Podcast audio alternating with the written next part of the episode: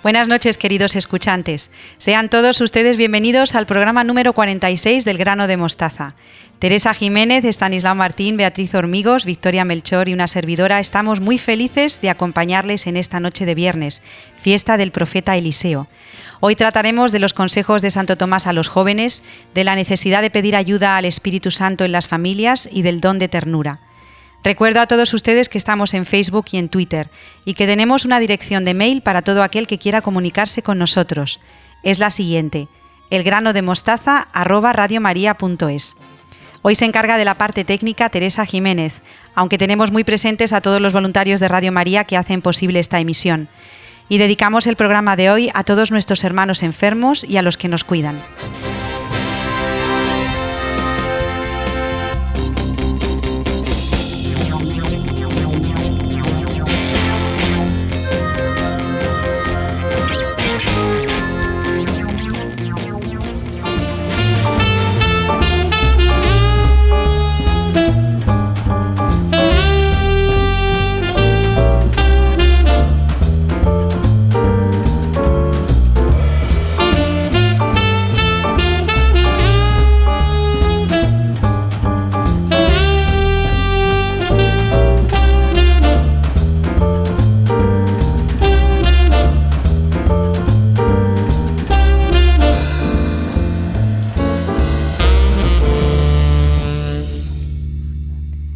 Comenzamos el programa de hoy, como siempre, saludando a Beatriz Hormigos y a Victoria Melchor, que, está, que son encargadas de recordarnos las enseñanzas de Santo Tomás a los jóvenes.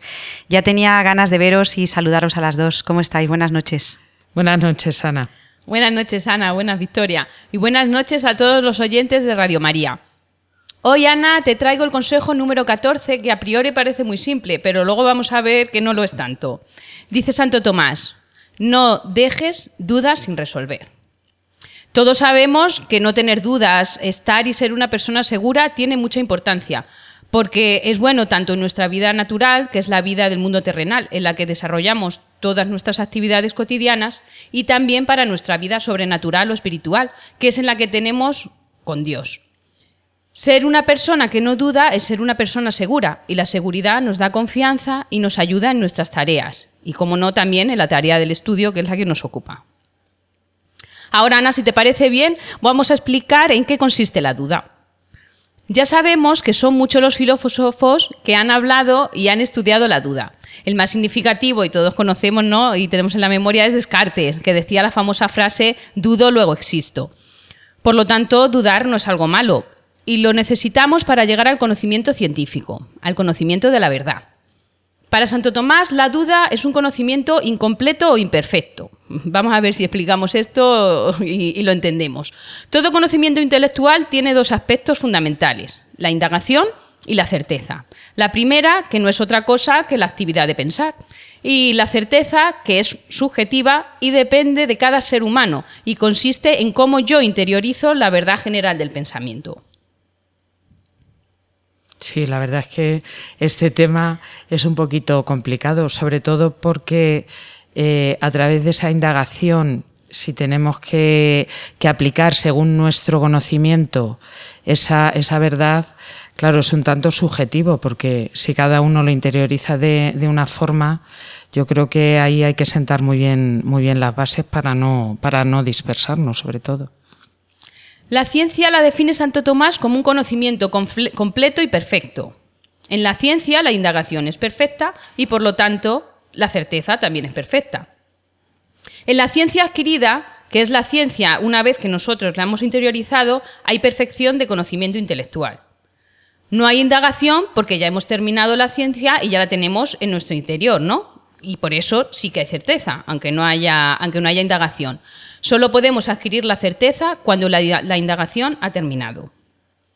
Entre la ciencia, que es el conocimiento más perfecto, y la ignorancia, que es el conocimiento más imperfecto, o mejor dicho, la falta de conocimiento, existen unos conocimientos imperfectos graduales.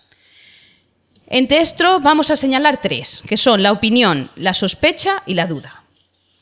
La opinión consiste en que mediante la indagación vemos cuáles son todas las posibilidades y damos preferencia a una de ellas.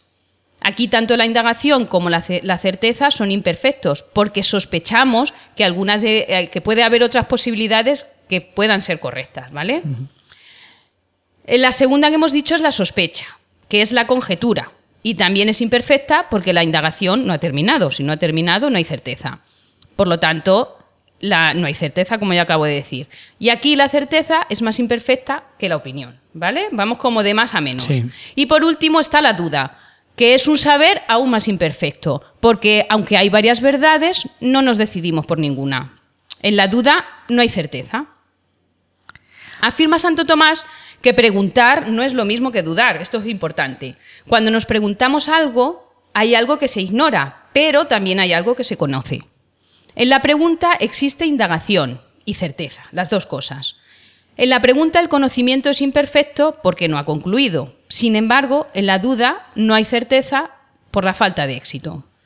Entonces, Beatriz y Victoria, no tenemos que tener miedo a las dudas ni a preguntar, ¿no? Esto nosotros que somos maestros lo sabemos y lo, lo experimentamos todos los días en clase, ¿no? ¿Tenéis alguna duda?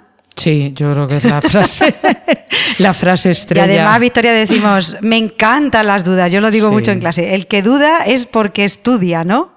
Sí, yo creo que, no, que a la duda no hay que tenerle miedo y no hay que tener miedo nunca a preguntar porque te estás cuestionando cosas que no sabes, pero yo creo que al preguntar ahí se ve un interés por conocer la, la verdad. Entonces nos podemos preguntar en qué consiste el estudio, ¿no? Pues consiste en pasar del conocimiento imperfecto al conocimiento más perfecto posible. Consiste en resolver las dudas que se nos plantean resolviendo las preguntas. Parecía que, no, que con todo lo que hemos contado antes no íbamos a llegar a ningún sitio. Pues este, este era el puerto. Por lo tanto, todo conocimiento seguiría la, la siguiente secuencia.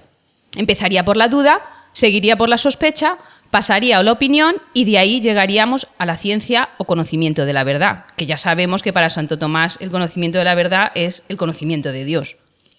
Santo Tomás también nos habla de la fe, cosa muy importante ¿no? para nosotros los, los católicos. La fe es una parcela más del pensamiento y como conocimiento que es, implica indagación y certeza. Con la fe se puede llegar al conocimiento perfecto, porque la fe está iluminada por la gracia de Dios pues eh, luego lo veremos también, lo comentaremos en los dones del Espíritu Santo, pero yo creo que sobre todo aquí hay que, hay que invocar al Espíritu Santo para que nos conceda esta fe. Respecto, yo mm, voy a volver un poquito a lo anterior porque la verdad es que aunque es complicado, es muy interesante. Todo, todo lo de la indagación, la certeza, empezamos con una duda, la sospecha, la opinión, para llegar ya a la indagación y a la certeza. Y, cuando lo estabas comentando, Beatriz, lo primero que me ha venido a la cabeza, fíjate, es el tema de, la vida.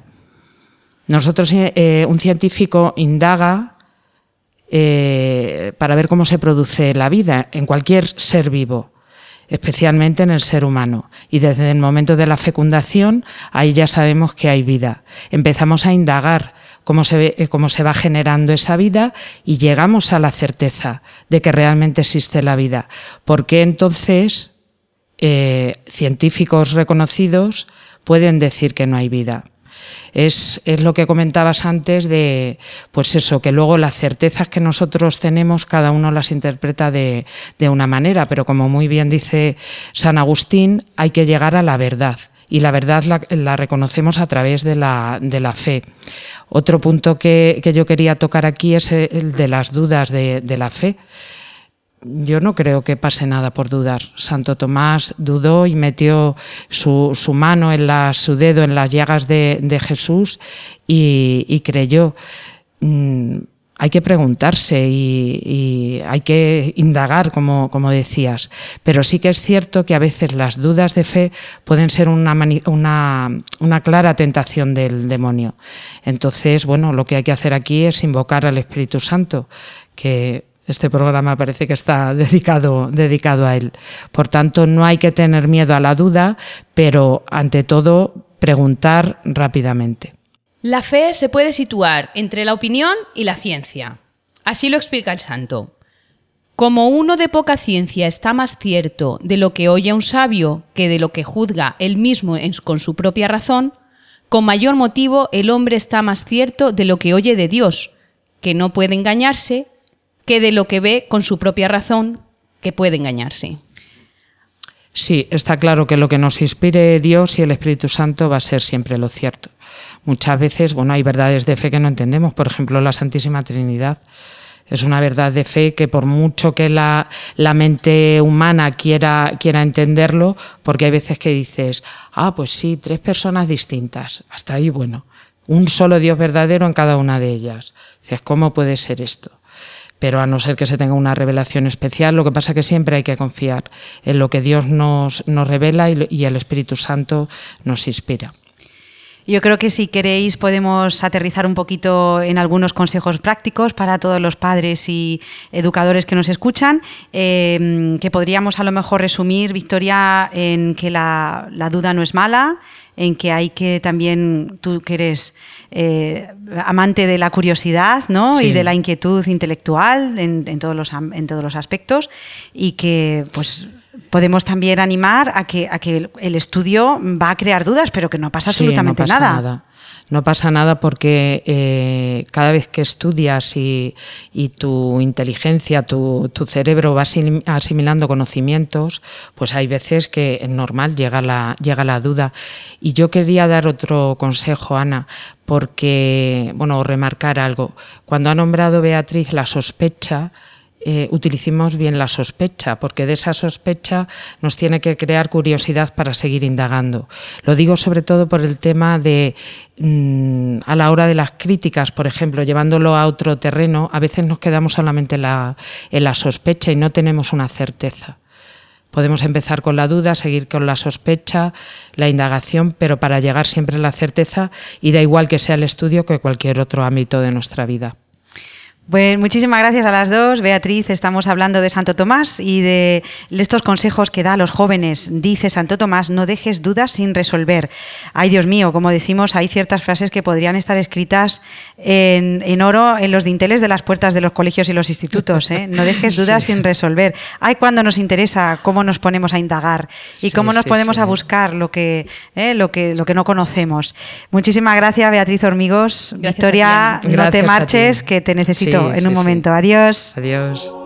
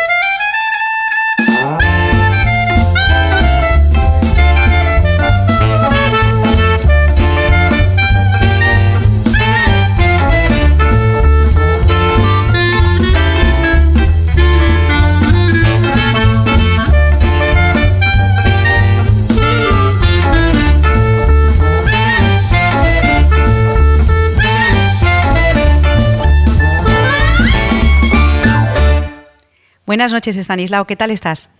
Muy bien, Ana. Muy contento de poder acompañar otra vez a nuestros oyentes en esta tarde de viernes, ya dos meses sin entrar en contacto con ellos. ¿Y qué tema traes preparado para hoy, Stanislao? Pues dado el momento en que nos encontramos, vamos a decir algo sobre la familia que tenga, en relación, que tenga relación con la gran solemnidad de Pentecostés que vivíamos el domingo pasado. Estamos en los días siguientes al domingo de Pentecostés y Pentecostés es demasiado grande como para que sea un día más que llega, se pasa y a otra cosa. En esta época nuestra, donde el consumismo lo invade todo y se nos cuela por todas partes, las personas de fe corremos el riesgo de caer también en una especie de consumismo religioso, podríamos decir, ¿no? Viene una fiesta, otra, después otra, bueno, pues como si los dones de Dios se fueran gastando con los días del calendario. Y bien, una cosa es ir acompasando la vida ordinaria con lo que el año litúrgico nos va ofreciendo en cada momento, lo cual es muy recomendable, la Iglesia lo recomienda mucho. Y otra cosa es considerar los misterios de Jesucristo como fiestas fungibles, ¿no? que se consumen en el día y de las que no queda ni rastro, como si fueran recuerdos que se suceden sin trascendencia ninguna. Estanislao, sabemos que Pentecostés es la venida del Espíritu Santo sobre los apóstoles y la Virgen María, pero ¿qué tiene de especial y por qué dices tú que es demasiado grande? sí. Es muy probable que muchos de nosotros hayamos oído una queja que en los ambientes católicos se repite muchas veces, ¿no? Y es que en España solemos volcarnos con las celebraciones de la Pasión del Señor, pero luego llega la resurrección y nos encontramos mm, con que todo ese despliegue de la Semana Santa desaparece con el Viernes Santo. Es muy probable, digo, que lo hayamos oído y que incluso hayamos participado de comentarios en este mismo sentido, ¿no? que por otra parte están bien justificados. Ahora bien, si damos un paso más, es aún más probable que no caigamos en la cuenta de que eso mismo es lo que nos ocurre con Pentecostés. Hemos celebrado la pasión y muerte de Jesucristo, hemos vivido la Pascua con más o menos conciencia de su significado, pero llegada la ascensión esto se acabó. Jesucristo asciende al cielo, se queda en la Eucaristía y hasta el año que viene. El error, Ana, es mayúsculo. ¿eh? Eso no concuerda con lo que la Iglesia nos ofrece. No puede ser que nos vengamos abajo en el momento cumbre, porque Pentecostés se puede considerar el momento cumbre del año litúrgico. A ver, el momento cumbre del año litúrgico es la Pascua del Señor, ¿no? Pero digamos que esa Pascua está sin coronar todavía, porque todavía falta algo más, ¿no? Entonces, mm, eh, eh, eso, e, ese ejemplo podría ser, o esa expresión podría servir ¿no? de Pentecostés como la corona de la Pascua, el broche de la resurrección de Cristo. Pentecostés es lo que da sentido a todo lo que ha sucedido antes, a la encarnación del Verbo, a la vida pública de Jesucristo, a sus enseñanzas, a los milagros, a la pasión, muerte, resurrección, a la ascensión. Todo eso sin Pentecostés sería, mm, no serviría, sería nada, ¿no? Se quedaría sin eh, dar todo el fruto que, que tiene que dar. Quien no vive Pentecostés es como quien teniendo, valga este ejemplo, ¿no?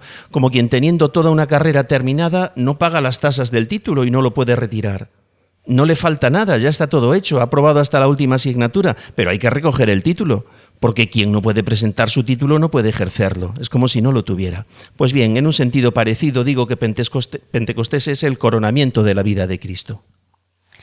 Dices, Estanislao, que, el, que Pentecostés es el coronamiento de la vida de Cristo y además que sin, sin, Pentecostés no habría iglesia, ¿verdad? Sin la acción del Espíritu Santo dado en Pentecostés no habría sacramentos, ni recuerdo de lo que dijo e hizo Jesús, ni transmisión de la fe. ¿Y esto cómo afecta a la familia en su día a día? De varias maneras. Esto afecta en la vida de sacramentos dentro de la familia, que a su vez tiene que ver con la educación, pero especialmente en el tema de la autoridad de los padres, porque el dador de la autoridad de los padres y el dador de la santidad de la familia es Dios. Pero no Dios en abstracto, que ese Dios no existe, sino en la persona del Espíritu Santo. El Espíritu Santo es quien capacita a un matrimonio para ser esposos según el plan de Dios y a estos esposos para ser padres como fruto de su matrimonio. Es decir, que sin el Espíritu Santo unos padres no pueden ser buenos padres ni ejercer sus obligaciones de padres como Dios manda. ¿Esto es lo que quieres decir, Stanislao? A ver, lo explico un poquito. Sí. Eh, sin el Espíritu Santo unos padres podrán ser buenos padres según los lazos naturales de la sangre, que son muy fuertes y muy valiosos y están puestos por Dios y no hay nada que decir en contra de ellos, lógicamente, ¿no? Pero hay que decir algo más.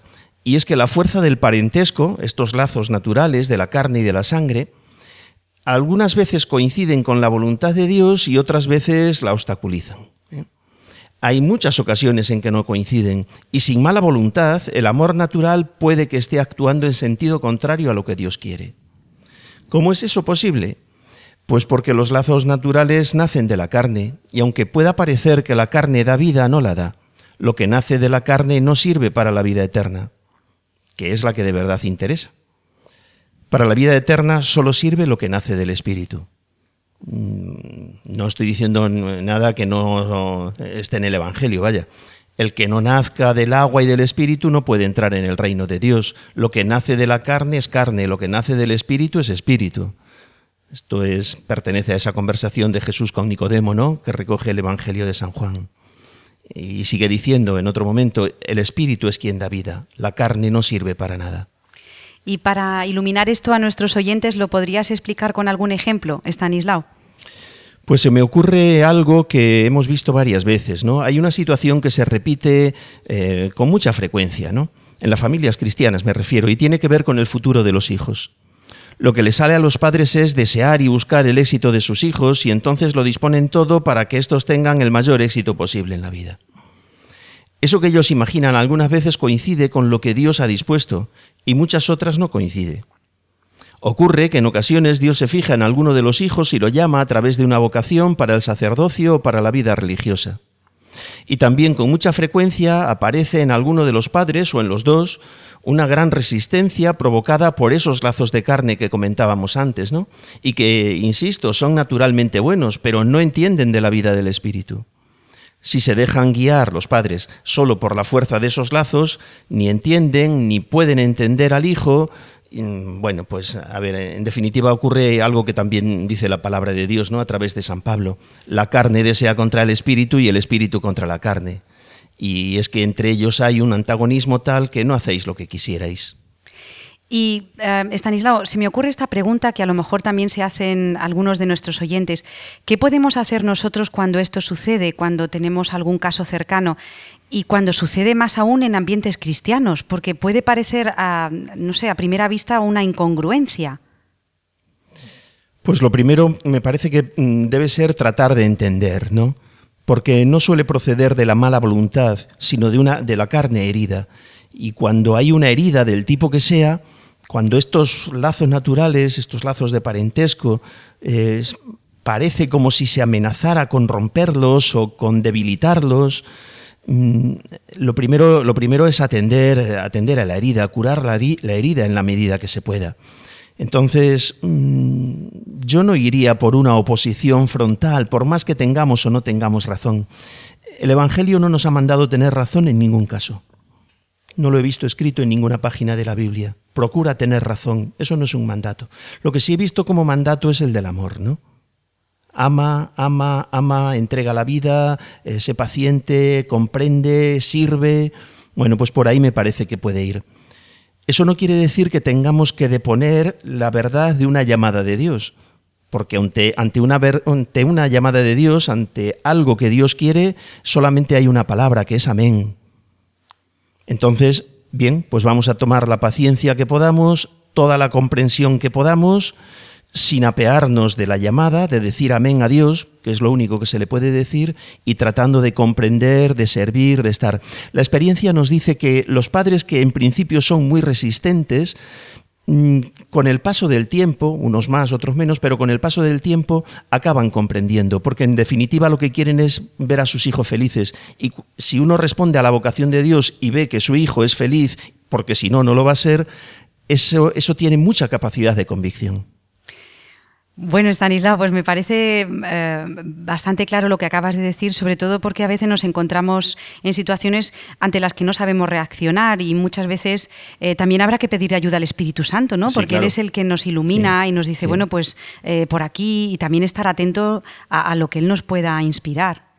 Alguien me dijo en una ocasión algo que se me quedó grabado, ¿no? Y es que cuando tenemos que hablar de Dios a alguien y ante unos padres de alguien que ha recibido una vocación, pues sale a hablar de Dios, claro.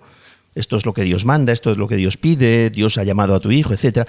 Antes de hablar a alguien de Dios, decía esta persona, hay que hablarle a Dios de, los demás. Qué bonito, Stanislao. Sí, sí me parece Muy, Muy pertinente que lo digas. Sí, porque si rezarlo mucho también. Claro, es que nos sale, nos sale actuar desde nosotros mismos y mm, bien, Dios nos usa como mediadores, pero quien actúa es Él. Antes de hablar a Dios, antes de hablar de Dios a alguien, háblale a Dios de esa persona.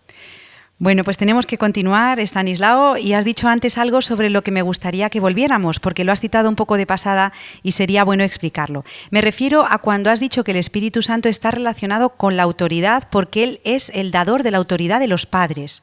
A ver qué nos puedes decir sobre esto. Pues es mucho lo que se puede decir y quizá haya que echar mano de algún programa más, Ana, porque no nos va a dar tiempo hoy. Pero mm, solo una pincelada. Del mismo modo que Jesús asombró a muchos de los que lo oían porque hablaba con una autoridad desconocida, esa misma autoridad les ha sido dada a los padres para educar a sus hijos. La misma, no otra. Si nos preguntamos dónde reside esa autoridad, la respuesta está en la palabra de Jesús. Jesús enseñaba con autoridad. Las palabras de Jesús causaban un asombro inmenso en quienes las oían. Dice el Evangelio de San Lucas que después de liberar del demonio a un poseído, quedaron todos asombrados y comentaban entre sí, ¿qué clase de palabra es esta? Pues da órdenes con autoridad y poder a los espíritus inmundos y salen. Bueno, Stanislao, pues si te parece, lo podemos dejar aquí. Em, em, estamos hablando del Espíritu Santo y fíjate que Victoria Melchor también está tratando en estos programas del grano de mostaza sobre el Espíritu Santo. Así que si te parece, lo dejamos eh, un poquito esbozado para el próximo programa. Eh, repasamos lo que has dicho hoy, Stanislao. Hablamos de la importancia de la fiesta que acabamos de celebrar en la iglesia, que es Pentecostés, la importancia del Espíritu Santo en la familia, porque es el dador de la autoridad de los padres, y también Em, cómo podemos actuar cuando el Señor llama a alguno de nuestros hijos o a gente eh, cercana a nosotros y se, opera esta resistencia en, algunos padres porque los lazos de la sangre, pues como decías tú antes, tiran de alguna manera más fuerte que los lazos eh, de, de la vida espiritual. Y como has dicho alguna vez también, Stanislao, la vida importante es la que está por venir. Sí, así es. Y no podemos, ay, no podemos eh, dejar de pensar en ello y de vivirlo, porque no solamente es pensarlo, sino hacerlo vida. Sí, sí, sí. sí. Bueno, Stanislao, pues muchísimas gracias eh, por estas reflexiones. Si alguien se siente interesado, quiere hablar con nosotros, escribirnos alguna de sus ideas o que Stanislao eh, pues responda alguna de las preguntas que, que los oyentes tengan, tenemos una dirección de mail que es el grano de mostaza arroba radiomaria.es y Estanislao Martín estará encantado de solucionar las dudas que tengan o de entablar algún tipo de diálogo con ustedes. Muchísimas gracias, Estanislao. Dentro de un mes nos volvemos a ver y no nos olvidamos del Espíritu Santo. Así es, efectivamente. Saludos a todos. Muchas gracias. Adiós. Señora, ¿quién iremos? Si tú eres nuestra vida. Señor, ¿a quién iremos? Si tú eres nuestro amor. Señor, ¿a quién iremos? Si tú eres nuestra vida.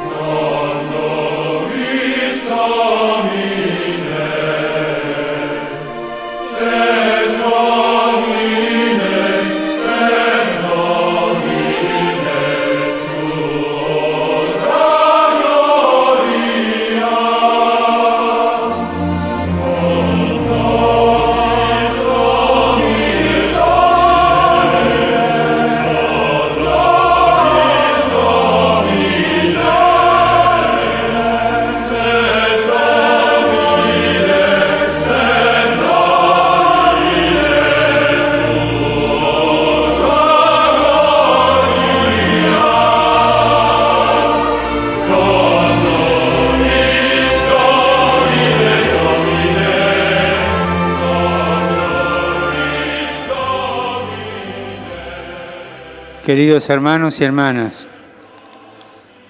el tiempo pascual es por excelencia el tiempo del Espíritu Santo que culmina con la solemnidad de Pentecostés. En el credo profesamos la fe en el Espíritu Santo, que es Dios, Señor y dador de vida. Él es la fuente inagotable de la vida divina en nosotros. Él es el agua viva que Jesús prometió a la samaritana para saciar para siempre la sed, para colmar los anhelos más profundos y más altos del corazón humano. Porque Jesús ha venido para que tengan vida y la tengan abundante. El Espíritu Santo, que procede del Padre y del Hijo, Cristo lo ha derramado en nuestro corazón para hacernos hijos de Dios y para que nuestra vida sea guiada, animada y alimentada por Él. Esto es precisamente lo que entendemos al decir que el cristiano es un hombre espiritual, una persona que piensa y actúa siguiendo la inspiración del Espíritu Santo. Así, la existencia del cristiano, dice San Pablo, es animada por el Espíritu Santo y rica en sus frutos, que son amor, alegría, paz, comprensión, servicialidad, bondad, lealtad, amabilidad, dominio de sí. El don precioso del Espíritu Santo es pues la vida misma de Dios en cuanto a verdaderos hijos suyos por su adopción.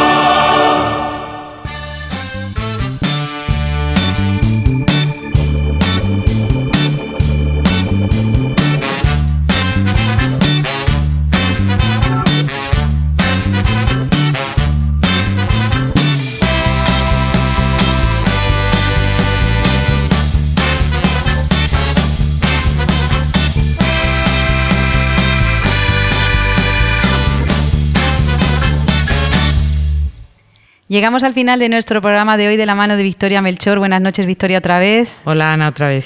Mira, acabamos, Victoria, de escuchar a Stanislao que nos hablaba de la fiesta de Pentecostés y de la Sí. necesidad de invocar a la tercera persona de la Santísima Trinidad. Así que hoy te ha abierto el camino.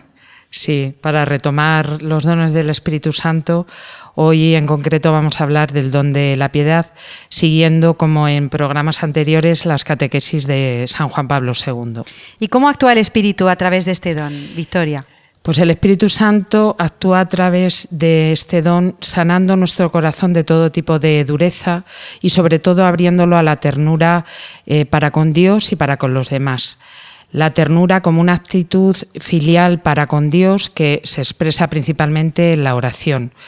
A través de la oración descubrimos pues, lo pobre que, somos, que es nuestra, nuestra vida, y del vacío que nos dejan las cosas eh, terrenas. Por tanto, lo que se suscita en el hombre es la necesidad de recurrir a Dios para obtener pues su gracia, su ayuda, su perdón, su amor también. Lo que hace el don de piedad es orientarnos hacia esta eh, exigencia de, de, gracia y de amor y sobre todo porque eh, nos enriquece con sentimientos de profunda confianza en Dios. Experimentamos esa... Mm, esa relación de filial que tenemos con, con, Dios Padre y que Jesucristo vino a anunciarnos aquí eh, recordándonos cómo eh, Dios Padre le había enviado para cumplir una misión y sobre todo para recordarnos que somos hijos de Dios. ¿Y cómo se manifiesta la ternura en la vida? Pues principalmente Ana se manifiesta a través de la mansedumbre. Con este don de la piedad, el Espíritu Santo infunde en todos una nueva capacidad de amor hacia los hermanos. Si ya tenemos que amar a los hermanos como a nosotros mismos, es verdad que a veces nos resulta un poco, un poco difícil, pues el Espíritu Santo nos da esa capacidad para amarnos unos a otros. El cristiano que es piadoso siempre sabe ver en los demás a hijos de un mismo Padre y que formamos parte de la, de la misma familia de Dios que es la Iglesia. El don de la piedad, además, extingue en el corazón todo eh, aquello que nos crea división entre nosotros, como puede ser la amargura, la cólera, la, envi la envidia, la impaciencia, y nos pone las virtudes contrarias. Y Victoria, ¿quién es el modelo de piedad al que tenemos que eh, invocar y además intentar imitar? Pues como siempre, Ana, este, este modelo es la Virgen María. San Juan Pablo II lo, recuerda y dice que la Virgen María es el modelo sublime de ferviente oración y de dulzura materna. En las letanías que tiene la, la Iglesia hacia la Virgen María así lo, así lo recuerda. Tenemos que imitar a la Virgen María, sobre todo en la forma de adorar y de amar a Dios. Y Victoria, ya para terminar, ¿qué, te parece eh, que podemos decir a nuestros oyentes cómo inculcar este o cómo pedir también el, el don de piedad, eh, la ternura? Hablabas antes de la oración. ¿Cómo se lo podemos inculcar a nuestros hijos y a nuestros alumnos? Pues sobre todo, Ana, practicándolo. Yo creo que siempre el, ejemplo es la, es la clave. Es cierto que a veces los padres y los profesores podemos perder un poco la, paciencia, pero no tenemos que perder nunca la ternura porque el acoger a, un niño, a un hijo con una especial delicadeza, con un especial amor, yo creo que es muy importante. Por eso el Papa nos pone siempre el ejemplo de la Virgen María. Yo no me imagino a la, a la Virgen, eh, bueno, pues sí, orientaría y regañaría a Jesús, pero nunca sin perder la paciencia con esa ternura que como madre sin mancha de, de pecado, pues, pues tendría. Entonces, que los padres y los profesores no, olvidemos la ternura que nos va a conducir a la piedad, porque a veces, Ana, se confunde este don de la piedad con el de una persona que es eh, muy devota, que está continuamente, eh, bueno, por supuesto hay que, hay que rezar, pero como una persona beata, entre comillas, dicha esta expresión. Y para nada es así. El don de la piedad lo que nos transmite es la ternura y nos aumenta el amor a, eh, a Dios y a los demás. Pues con estas palabras, Victoria, vamos a cerrar el programa de hoy. Muchísimas gracias y que te pidamos siempre el don de piedad y sigamos con, estas, eh, con esta sección en la que nos estás recordando los dones del Espíritu Santo, tan importante. Nos ha salido, Victoria, un programa sobre el Espíritu Santo bien bonito sí, hoy. Sí, sí. Muchísimas gracias, Victoria. Gracias a ti, Ana. Adiós. Buenas noches.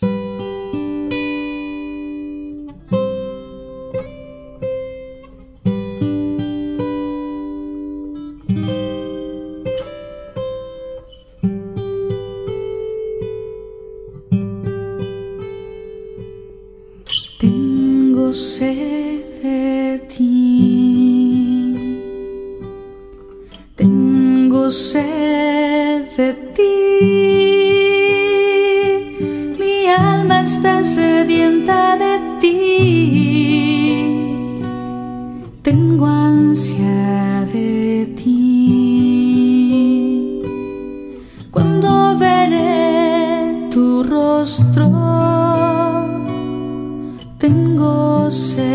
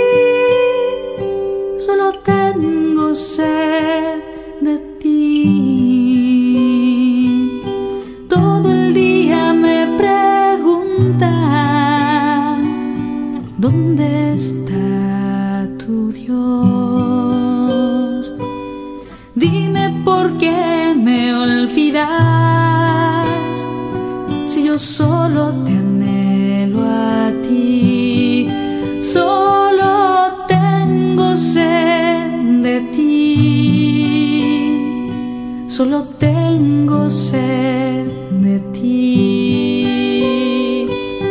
Tú eres mi Dios y mi salvación. Solo tú,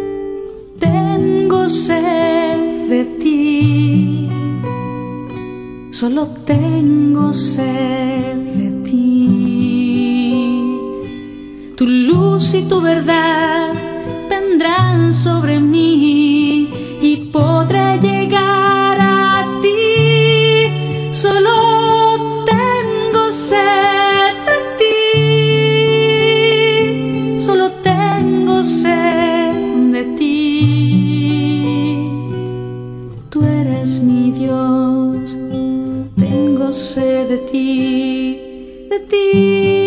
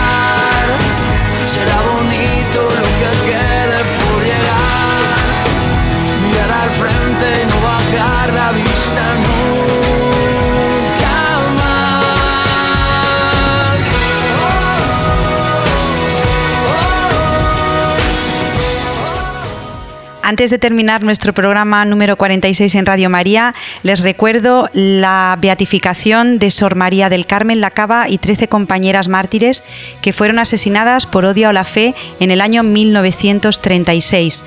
Radio María les ofrecerá la celebración que tendrá lugar el 22 de junio en la Catedral de la Almudena de Madrid a partir de las 11 de la mañana. Y también les recuerdo que España renovará su consagración al Sagrado Corazón de Jesús en el Cerro de los Ángeles el domingo 30 de junio a las 10 de la mañana. Es un evento que podrán seguir también en directo a través de Radio María. que hable más de amor, las caricias para el corazón de esta tierra que Y hoy hemos estado hablando en el programa del grano de mostaza de los consejos de Santo Tomás a los jóvenes, especialmente de la duda, de la necesidad de pedir ayuda al Espíritu Santo para las familias y del don de la ternura. Que nos engañó mira al niño y le pide perdón. Si desean conocer más acerca de la Radio de la Virgen, pueden consultar las últimas noticias en la siguiente página web, www.radiomaria.es. Ya saben todos ustedes que formamos parte de la sección Vivir en Familia con programas dedicados a la educación, como son Familia y Colegio, Educar Hoy y Dios entre líneas. Si lo desean pueden ponerse en contacto con nosotros en la dirección del programa. El beso, la revolución, un mensaje. Y ya solo queda eh, dar las gracias a todos ustedes por habernos elegido y esperamos volver a contar con todos eh, dentro de un mes, el próximo 12 de julio de 2019. Les dejamos con Moral de cada día con el Padre Antonio María Domenech. Adiós.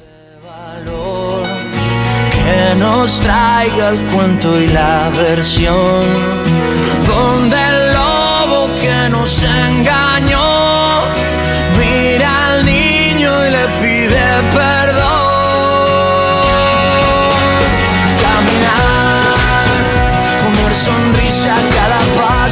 respirar.